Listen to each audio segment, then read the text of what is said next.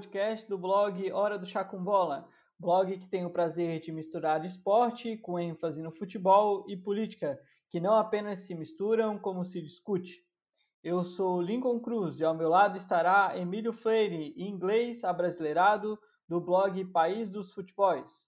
Na nossa sexta conversa, falaremos sobre as presentes manifestações antirracistas dos jogadores e a ausência das entidades do futebol. Então pegue seu líquido favorito e deguste desta conversa. Olá, Emílio. Olá, Lincoln. Para a gente começar o nosso papo de hoje, quero começar com a citação direta aqui do livro de regras da CBF, também aparece na FIFA aqui, que é o seguinte: o equipamento não pode conter qualquer mensagem política, religiosa ou pessoal. Os jogadores não podem exibir roupa interior com slogans, declarações ou imagens políticas, religiosas, pessoais ou de publicidade, além do logotipo do fabricante.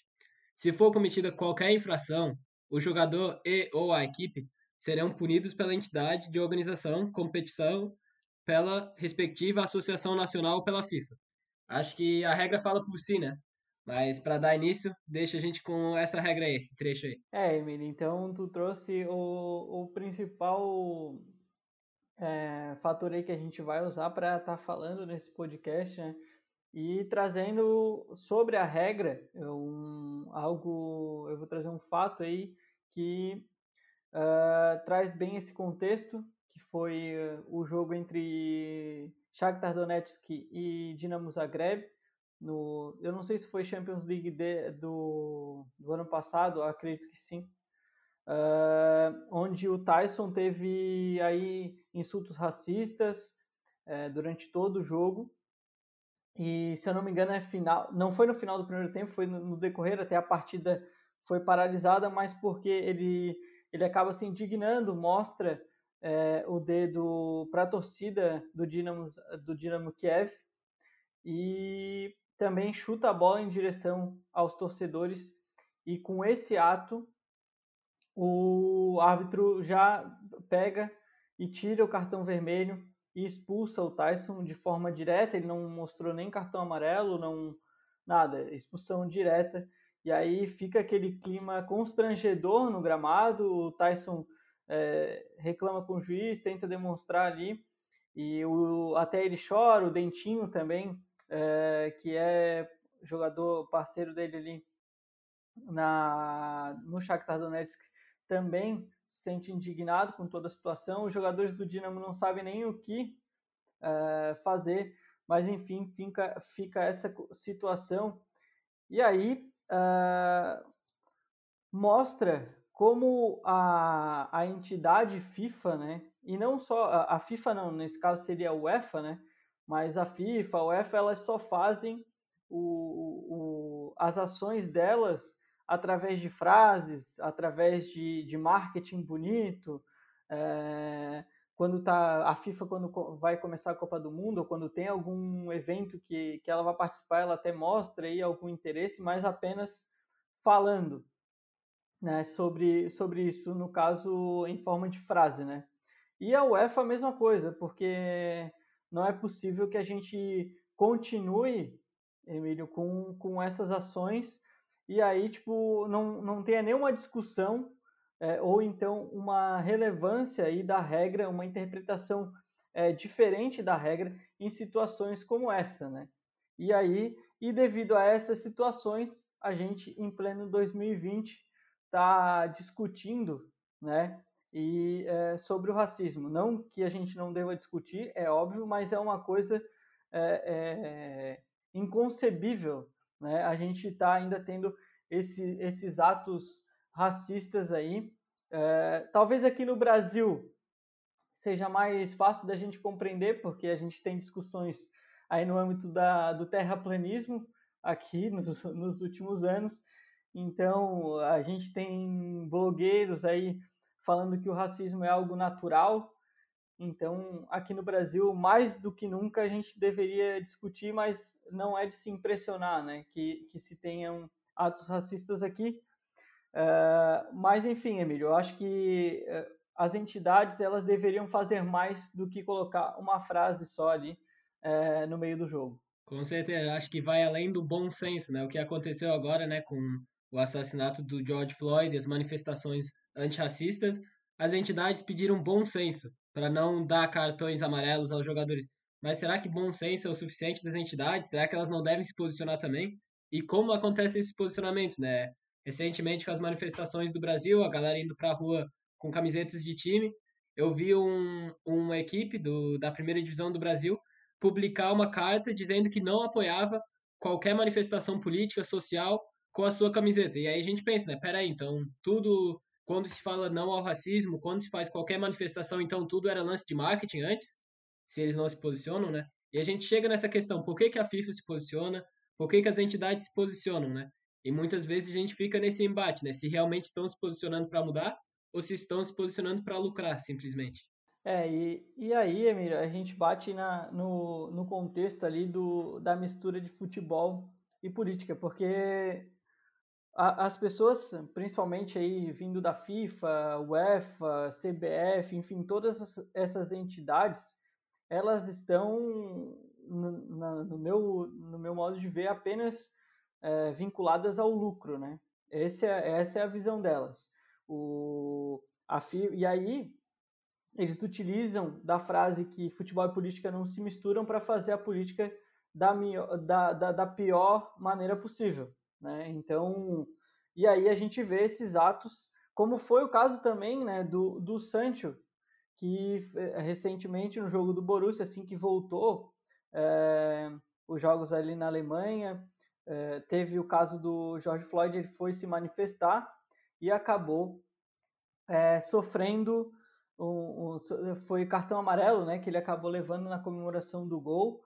E então não não é não, não, não tem como a gente uh, tá aceitando qualquer tipo de coisa, embora a gente também possa falar sobre bons é, boas atitudes, né, que foi o caso da Premier League, que são que os jogos estão voltando hoje. Então a gente viu é, todas as equipes com Black Lives Matter, no, no lugar do nome dos jogadores. A gente viu os jogadores se posicionando ali no jogo do Aston Villa e Sheffield é, com é, de joelhos, né?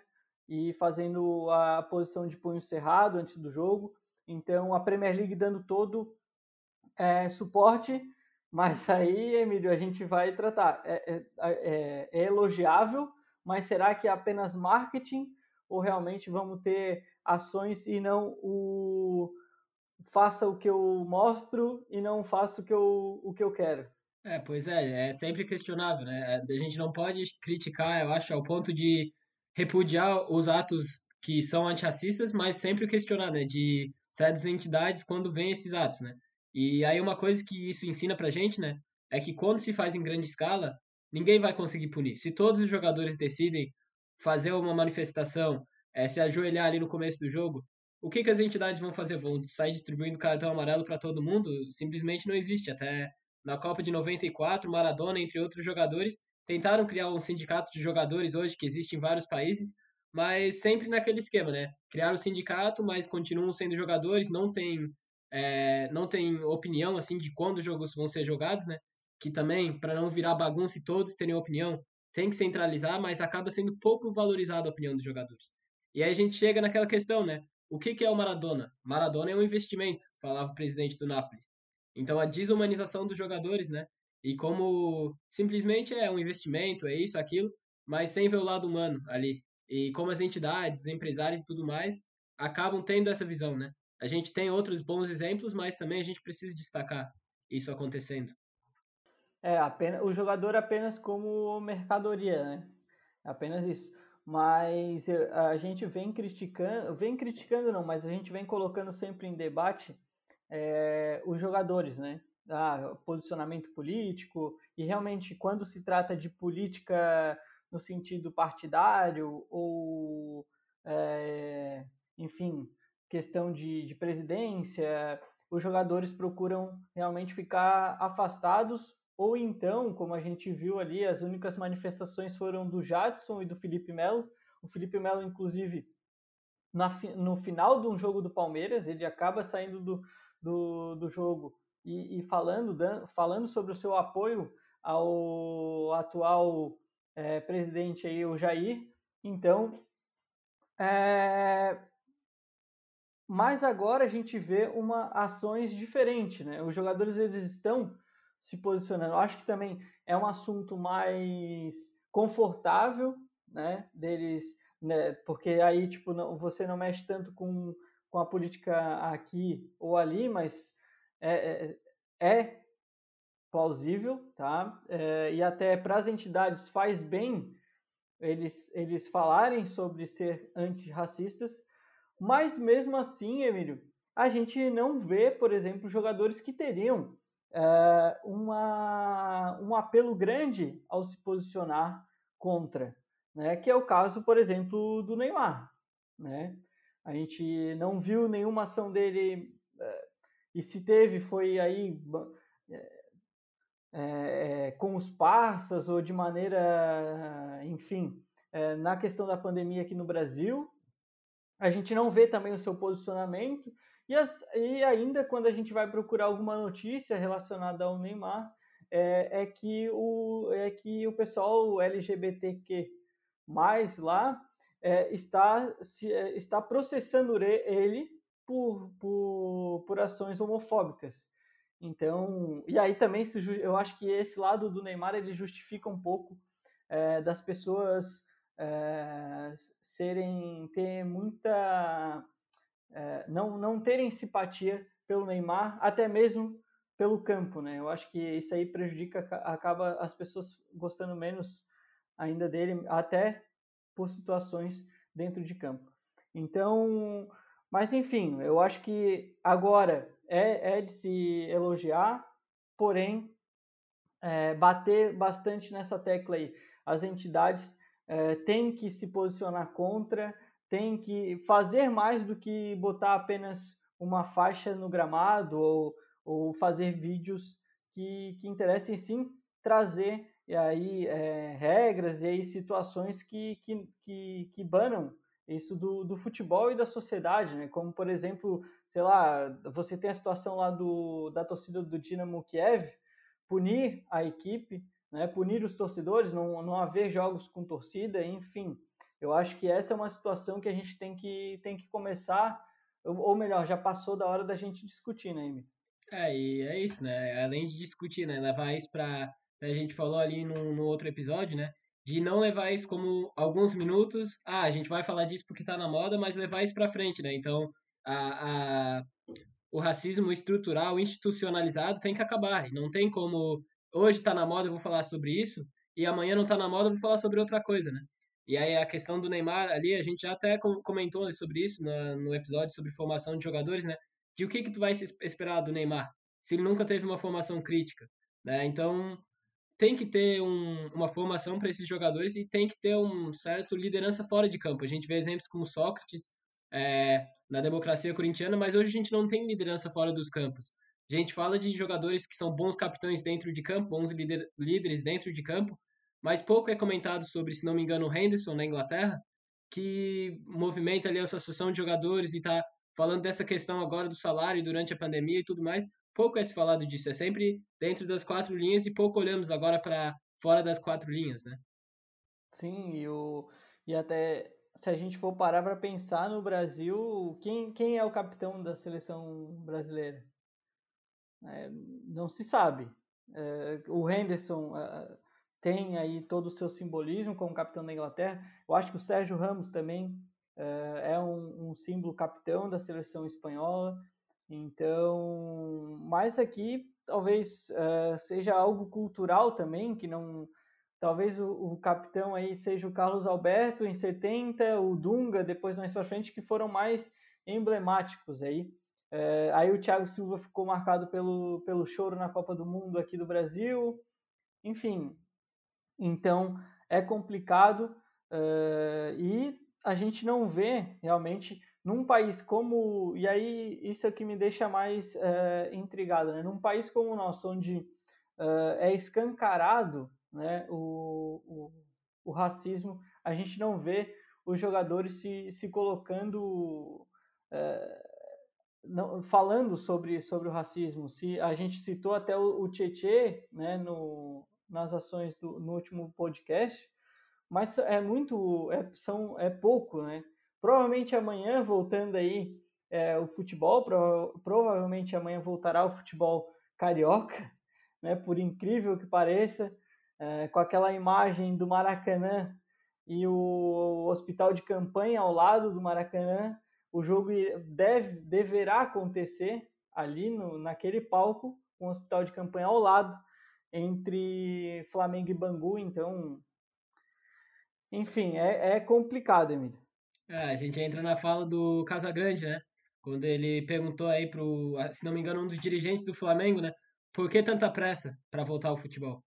Qual que é a grande pressa de voltar ao futebol, né? A gente chega nesse ponto de qual que é a grande pressa e, e a questão das lideranças, né? A gente vê falta de liderança talvez dentro do campo e falta de liderança fora do campo também, né? Durante esse período que a gente passa aí de crise realmente no país, tanto aqui nos Estados Unidos também, que é somente os Estados Unidos está acima da gente de certa forma na pandemia, em outras situações, a gente não vê liderança e, e quanto isso faz falta, né? Não faz falta no sentido, ah, eu vou me sentir melhor, mas realmente do, da quantidade de pessoas que estão morrendo durante essa pandemia, né? E isso é, é, absurdo, né? E ainda mais querer voltar ao futebol no meio de estudo também é uma outra coisa que eu acho um, um absurdo, né? Não tem como pensar nesse momento. Não, perfeito. E aí, só para é, ilustrar é, essa tua fala, e aí, tipo, já caminhando pro, pro nosso final, uh, mas assim, uh, gente, o Casagrande e todos os telespectadores estão esperando até hoje a resposta do presidente do Flamengo, do porquê a pressa na volta. O Brasil lá teve o, o, na ONU, em Genebra, sobre uma. Não, não foi bem. Era um, um. Como é que se fala? Um, uma reunião entre os países pela, pela morte lá do George Floyd. E aí é, o Brasil nem sequer é, citou seus pêsames ao George Floyd, se colocou contra aí as investigações é, que aconteceriam da ONU lá, no, lá nos Estados Unidos, por isso, então mais aí. E o presidente, é, eu, não se ouve ele falar do, dos casos da pandemia, não se ouve ele falar dos casos de racismo, ele hoje na sua fala apenas e única, exclusivamente falou sobre é, o, o fato do Supremo aí é, dar é, liberdade às investigações das contas bancárias dos parlamentares aí bolsonaristas. Então, é, é isso, a gente talvez esse é, represente não total, né? Não vou ser, não vou ser, não vou falar isso, mas represente boa parte aí da, da sociedade porque a gente chegou aonde a gente chegou, né, Emílio? Isso, então, caminhando, encaminhando o final, acho que a mensagem de hoje, né? Tem tantas mensagens de hoje, mas que a gente só pode mudar é, em conjunto, né? A gente só pode lutar contra as injustiças em conjunto. Um jogador é penalizado, mas os 11 jogadores não vão ser penalizados. Então, que a gente lute contra as desigualdades é, de forma conjunta. E aí, para já encaminhar para as referências aí, posso ir para as referências aí então, Lincoln? Claro, fica, fica à vontade, meu. Beleza. Então tenho, tenho duas hoje. Um é o Instagram do Pênalti Político, que a gente viu agora há pouco, antes de começar o canal, até o, o, o stories dele mostrando esse caso do Aston Villa e do Sheffield United, com todos os jogadores ajoelhados. Eles têm podcast também, dá uma investigada lá no Instagram deles que é bem bacana. E o outro é o livro do Eduardo Galeano, Futebol ao Sol e à Sombra, que fala bastante de sindicatos de jogadores, de greves de jogadores e tudo isso que às vezes a gente não vê na, na grande mídia, né? Sobre o futebol, que acaba olhando só pro restrito para as quatro linhas. Tá certo, Emílio. E as minhas, as minhas recomendações, então, ficariam pro para eu trouxe aí quatro filmes, né, e que são é, bem emblemáticos aí o o 42, né, que em, é, em português ficaria 42, a história de uma lenda, que aí não é no futebol, é de um é, do beisebol, traz centraliza bem a questão aí racial. É, já falei sobre o Remember the Titans, né, Duelo de Titãs, do Daisy Washington, que também escancara aí uh, a questão racial. O Coach Carter, né, ou Coach Carter Treino para a Vida, é, não é tão centralizado na questão racial, mas trata bastante da questão racial e de outras é, questões sociais também. E Something the Lord Made, que é o Quase Deuses, que foi tratado, que aí também não é nem do esporte, né, não, não traz o esporte, mas traz a questão racial, é, já bem antiga, é, enfim, na questão da medicina. Então, seria isso, Emílio. Acho que é um tema né, que tem que ser, tem que ser debatido, não, não tem como. É, infelizmente, a gente ainda tem aí é, ações racistas escancaradas na sociedade. E aí, para terminar, só lembrando, né, a gente não quer impor uma opinião a você, mas que você reflita depois do nosso debate, trazer uma reflexão para você.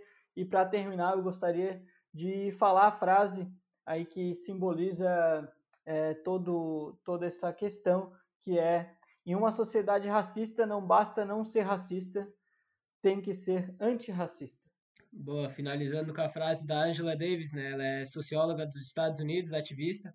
Muito bons livros dela também, fica aí outra sugestão e acho que é isso, né? Que, que o nosso papo aqui sempre seja uma extensão de outros papos sobre futebol e, e sociedade política. É isso, Lincoln. Perfeito, Emílio. Valeu, pessoal, pela audiência e até sexta que vem. Valeu!